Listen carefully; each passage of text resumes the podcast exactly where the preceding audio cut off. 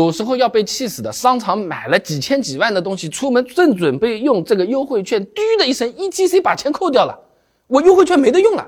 我今天就不想用这个 ETC 了，我要把它去退掉。很多朋友竟然不知道怎么注销，点个赞，免费实拍给你看，以后不受这个冤枉气啊！那有些朋友啊，一打开注销界面，马上一行字就印在上面，咣咣咣咣咣，违约金一百三十块，这什么东西啊？实际上啊，当时办 ETC 的时候，一般都在很隐蔽的小字的地方，所谓的提醒过你啊，只是你没看见嘛，只是你忽视嘛，我写可是写了啊，那。像这个某付宝办 ETC 的界面下面就是写着的，办理完成激活后三年内，如果我们想要注销掉这个 ETC 设备啊，是要付一百八十块钱违约金的。那现在还有另外一种情况，注销的时候是不用钱的，哎，但是办的时候你得多交一百块钱，呃，这个所谓的设备工本费，等于说他提前收掉了。有有些朋友信用分比较高，可能办的时候免费，但如果没到规定时间就要注销，还是要补交工本费，无非说法不同而已嘛。那我们有个小伙伴啊，当时办。的就是这种 ETC，他是二零二零年一月份办的，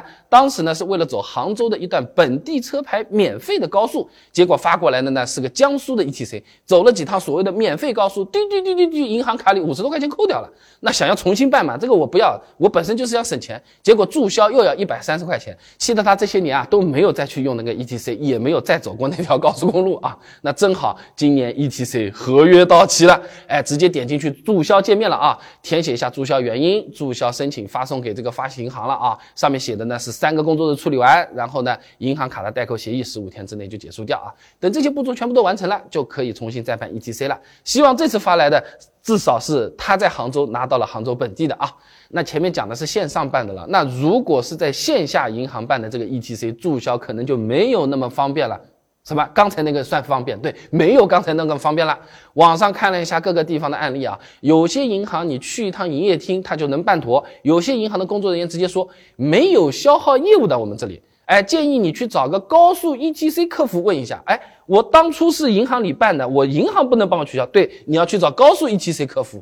哇，这扯来扯去啊，真的有点烦，以至于啊，网上甚至出现了代注销 ETC 这种业务啊。那有些朋友讲了，反正啦，我平时也是不走高速的，买过来也不怎么用，我咔咔一撕，我窗外一扔嘛好了嘞，是不是了？我不要了。哎，但也有些朋友担心，你扔掉之后，别人把我这个 ETC 给捡走了，嘟嘟嘟的把我的钱给刷掉了，那也是挺挺刺激的。那这个其实你倒也不用担心啊，这 ETC 拆掉之后啊，底部那个弹簧它就自己会弹起来的。这个设备是要重新激活过，不然是用不了的。即使有些朋友啊贴了张卡在底部，ETC 一直处于激活状态，别人拿去大概率也是用不了的啊。哎，为啥？这个高速识别 ETC 的时候，它一般会同时识别车牌信息的。如果拿别人的 ETC 来用，可能你就要上黑名单了啊！至于那些盗刷的案例，一般都是七八年前的了，那种要给什么卡里充钱的老机子了。哎，现在这种机器啊都不会有这种情况了啊。那还有些朋友担心。那自己已经把这个 ETC 给扔掉了，那那后面还能不能再办呢？那这个其实也没关系啊。像是我们小伙伴啊，线上办的这个 ETC 申请注销之后呢，平台也没有让我们归还设备，只要我们记得是哪个地方办的，注销直接去平台上面点一点就可以了，设备不在身边也是不影响的。但是，一些线下银行办的，嗯。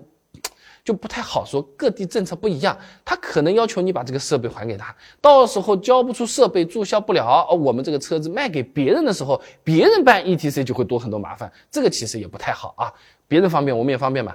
那如果我们是换了新车，那理论上来说是不影响重新办理的，哎，因为这个 ETC 主要是和车子绑定的，买新车上新的这个车牌，这也没什么关系啊。那为什么说是理论上来说呢？哎，因为我们。如果这个新车牌的号码是别人之前用过的，办 ETC 的时候又没有注销，那有可能也很麻烦，得找 ETC 客服啊去强制注销了啊！